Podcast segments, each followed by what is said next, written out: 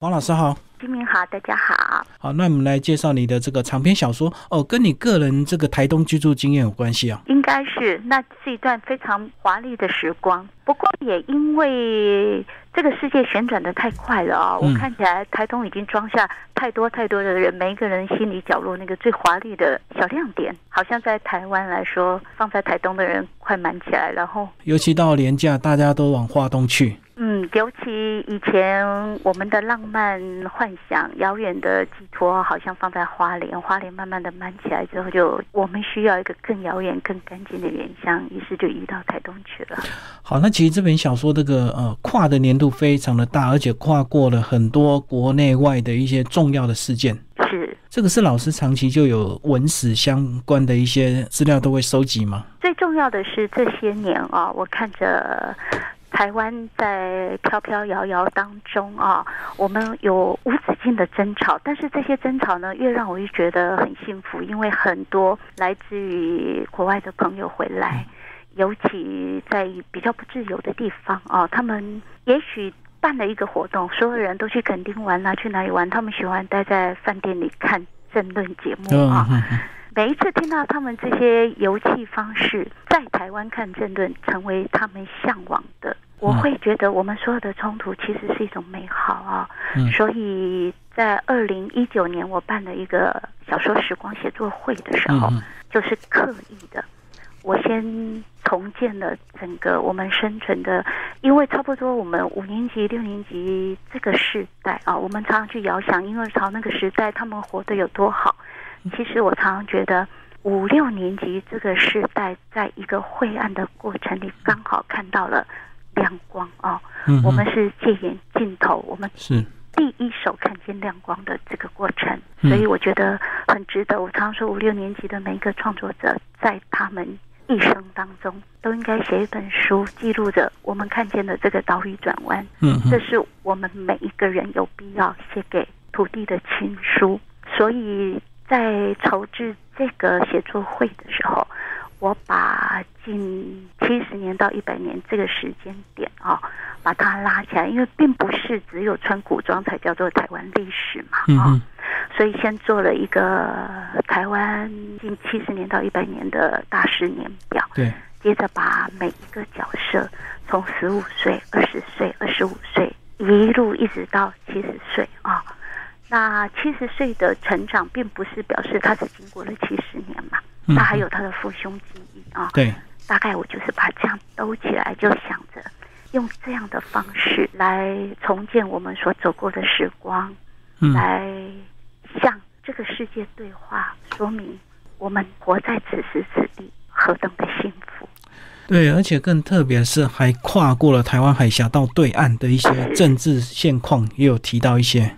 是，那最初的时候，可能是因为两岸在互动的时候，最早我们有任何的对话座谈，我们常常会听到有一些对岸的学者会说：“嗯，你们有问题可以问我，可以问我。”啊，那每一个学者都认为他们足以提供我们很多的很多的答案。那个时候，我我自己会在那个现场。会突然间的问我们，其实到对岸是很方便的，嗯哼。但是你们要过来，可能需要一些申请，需要一些理由，需要一些名目啊。会不会这个对话如果有问题问我们，可能更重要、更值得一点啊？但是也在这个过程里，你会看着早期台湾的文学奖，对岸有很多人来比赛，但是慢慢的变成我们开始渴望加入。对岸的竞赛了，那最主要的原因就是商业环境决定了取向嘛啊。那在这个过程里，我很想让大家察觉这里那里，他们都有他的好，也有他的不好。我们只是不一样，但是并没有哪一边比较好啊。所以在这个时候一开始就设定好，想要去呈现。不同的空间发展，不同的心智发展，以及在这种追寻跟起伏当中，其实我们每一个人都很艰难。嗯哼，也因为艰难，艰难让我们理解了什么叫做晦暗。嗯是那个仿佛透出的一点点光亮，才会成为生命的魔法。所以那些光亮才会可贵啊！哈，啊，是不是老师把这个呃故事情节稍微简单带一下？我们台湾的女主角跟大陆的男主角交汇，而且又后来又在国外这样子。哦，那可能大家都会以为啊，因为主述者一定会有一个起点吧？啊，对，所以很多人都以为紫燕是女主角啊。当然，你翻着翻着，哎，怎么到了它全部有八章，最后就到了。了第三章，走到一半，哎，怎么它消失了？哦，它消失了。嗯这时候你才发现，哎，你的押宝押错了，它不见得是主角哦。嗯嗯那我就是刻意设计十个人，这十个人一定会有个最强烈的角色，最强烈的角色它是光啊、是接着他就对照一个影，那嗯这个飘飘荡荡的角色叫紫燕，对于是对照一个。根本不飘荡，但是他有能力，他有经济条件，他有社会地位，可以到全世界去旅行的一个义捐，嗯所以看起来紫燕好像飘飘荡荡，她很没有根的点。嗯嗯啊，看起来义捐他拥有所有的全部，但是其实我们在他们的生命里底层会发现，紫燕只能一点一滴自己不断不断的去追寻我的定位在哪里，他成为那个主动折射的光。嗯嗯嗯那义娟反而她在兜兜转转当中形形成了一个生命的一。到底我的停留，我的脚印哪一些对我来说是重要的？嗯嗯于是他就成为一个一个比较清楚的人像啊。那另外啊，另外又有一个比较强烈的对照组，就是走到后面啊，有一个角色啊，有一个角色，他是一个历史老师，叫艾云啊。嗯那名字其实就是小说的魔法啊。哦是那艾琳，我常常觉得我们读历史，我们穿走在漫长的时空，只有一个目的，就是我们学会爱人啊。所以艾琳啊，大概就是艾琳这个密码。嗯嗯那在这小说里头，你会看着他，他好像谁都不想爱，他的爱情在他大学时候就冻结了，但是表面上看起来他的爱是冻结了，好像他只是一个薄薄的。那他有一个非常要好的适当，叫做绕绕。嗯嗯那这个绕绕呢，它有庞大的生命力，仿佛它在绕来绕去的过程里，把大家都兜起来了。嗯嗯但是其实艾琳本身，因为她有所执着，有所信仰，于是反而她的生命变成了一个暗，她才是那个强烈的光。嗯嗯然后跟他在一起，从小到大长大的绕绕，他就在他的身边慢慢的都成一个影啊、那这个小说最强烈的、最强烈的影子，大概就是这两组光跟影、光跟影的对照。那在这两组的周边，它各自又缠绕出啊、像紫燕这一条线，会缠绕出一群只在生活里简单前行的人啊。嗯于是会有一个女孩叫阿静啊，嗯她只想安安静静的照顾她的家人啊。那这个阿静呢，她传递的背后啊，她有一种山路的曲折啊，尤其她写的小说是从绕山花开始啊，那个最素净的、最简单的山路，绕着绕着绕着，你会绕出你自己生命的风景啊。那我用客家客家族群来代表他啊，然后接着呢，另外一个对应阿静的呢，就是一个看书店的女孩，叫小慧啊。嗯嗯她很可能她的一生就是在楼上睡觉，到楼下看店，在楼上睡觉，在楼下看店，可能她一生就过完了。对但是这样的一生，她走出了什么样的影子啊？那这两个人就是兜着紫燕这条线。那另外哦，另外那个很强烈的知识的追寻、心智的缠绕这个过程里头，他所兜转出来的，于是他就拉出了一个智商学家，叫做林承安啊。嗯嗯那这个林承安呢，他很可能他想要传递的就是生命的追寻，究竟什么才是我们需要的最重要的那个去向啊？那从他的名字平平安安啊，还有乐乐阿喜，平安喜乐对于真实的人生来说，其实它等于就是你如何接纳你生命中的无聊。你嗯如何接纳你生命中的平淡？到最后你才知道，其实平淡无聊都是一种祝福。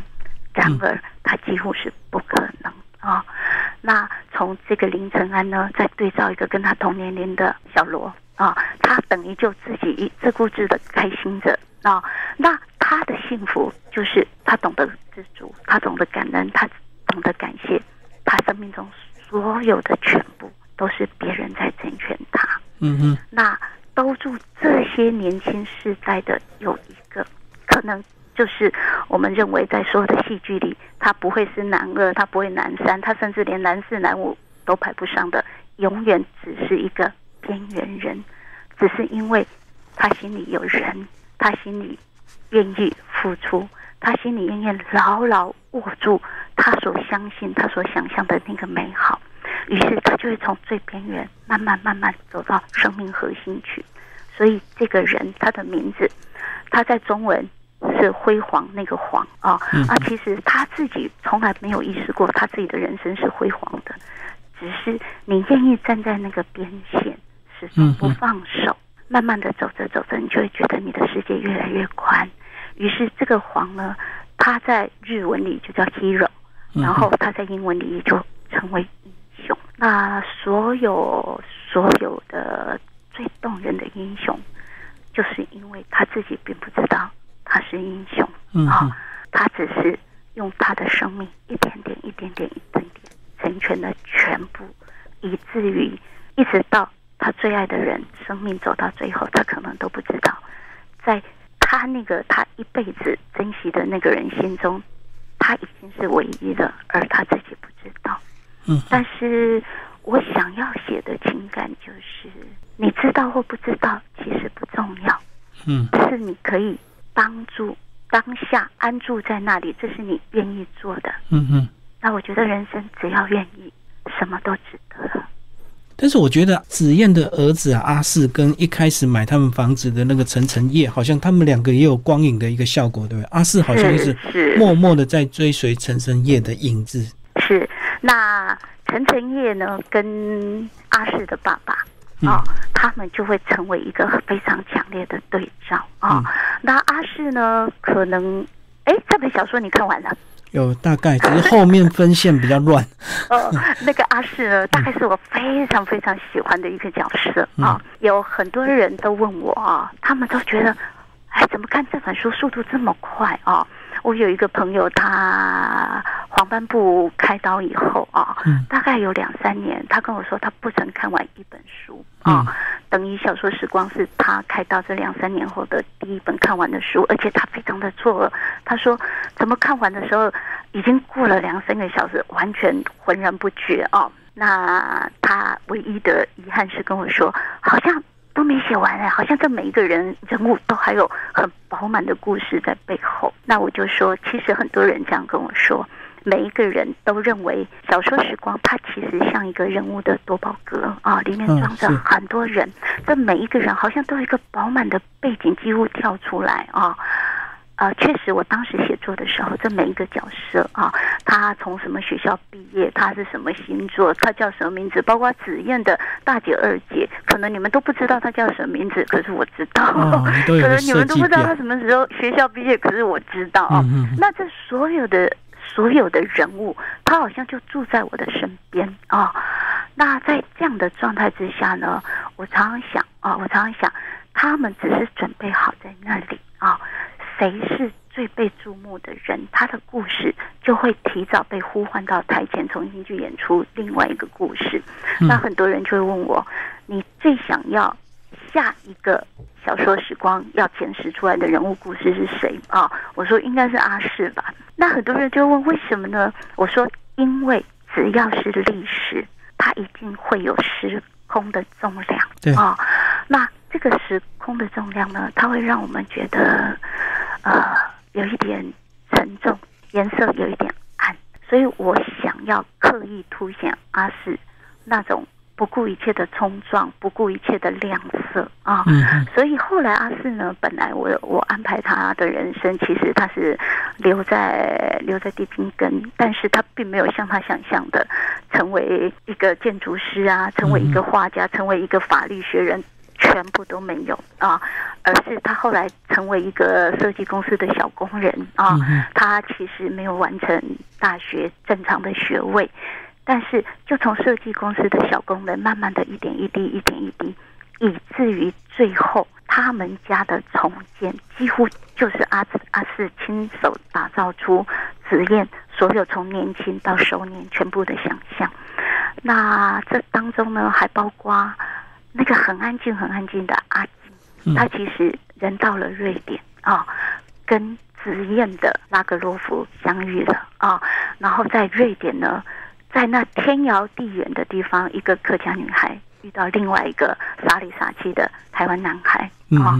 那本来阿静有一个朋友超过恋人未满的前人是在英国的。啊，本来他们的关系，如果随着岁月的烘焙，一点点、一点点、一点点，总有一天会从桃花结成正果。嗯，但是人生从来就不是计划的嘛。是在那个瑞典书店的巧遇，那个偶然的撞击，他们就瞬间啊，瞬间，他们既有的秩序，因为他们都是非常严谨，等于一辈子都是小心翼翼的人，他们就某一个意外的撞击，就瞬间。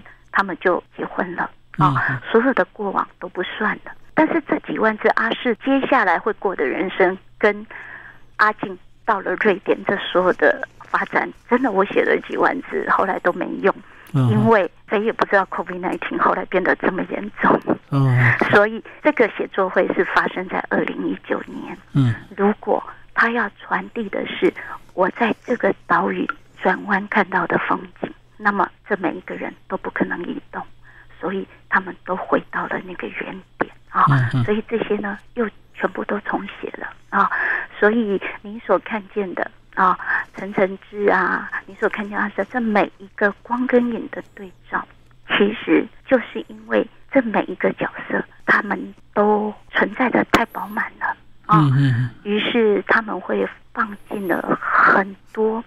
我们可以填补的缝隙，以至于我们每一个人都会觉得，我们每一个人都会觉得，好像这个人跟那个人接下来会有什么故事，这个人跟那个人接下来会有很多。我们即使不必去看小说，他仍然可以活在我们的想象里，他们自己在说话。有时候我觉得，小说角色走到最后，他们做的选择都不是创作者原始的选择啊，比如说他们要分组。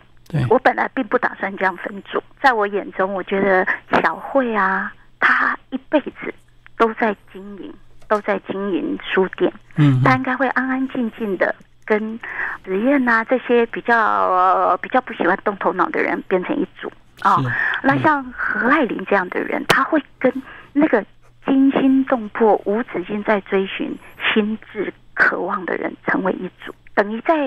小说时光写作会进行的时候，这六堂课怎么上？接下来他们怎么分组？我自己想象的是这个样子。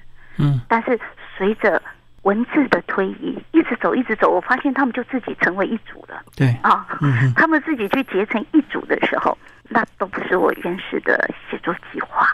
嗯嗯，哦，仿佛他们强烈的动能已经推翻了我的原始期待。就是他们应该火起来了，所以他们会有自己的发展，就不是你本来预设的方向。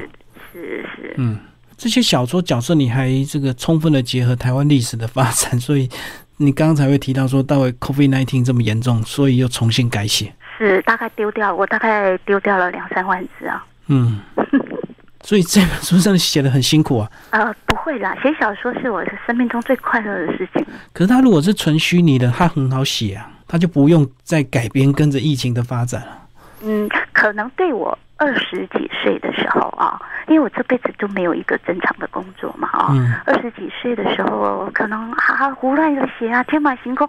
可能有一天我坐着公车，有一个看板，他近到快打到我了，他就跟公车这样咔这样卡过去，那我就发现那上面写“会群牙科”。嗯嗯。于是智慧的慧，群体的群，他是男生还是女生啊？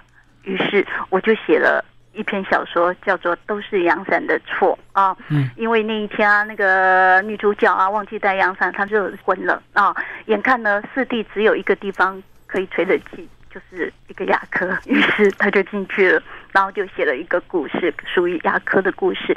那当时只是在公车窗口被撞击的那样的一个看板啊。那青春时候呢，你会觉得所有的故事都像自动贩卖机啊，你好像随便轻轻一敲，它就会掉下一个故事来。但是慢慢的、慢慢的，你会有一点渴望，觉得我的文字应该是有一点灵魂，有一点亮光，它会照亮一些前路啊。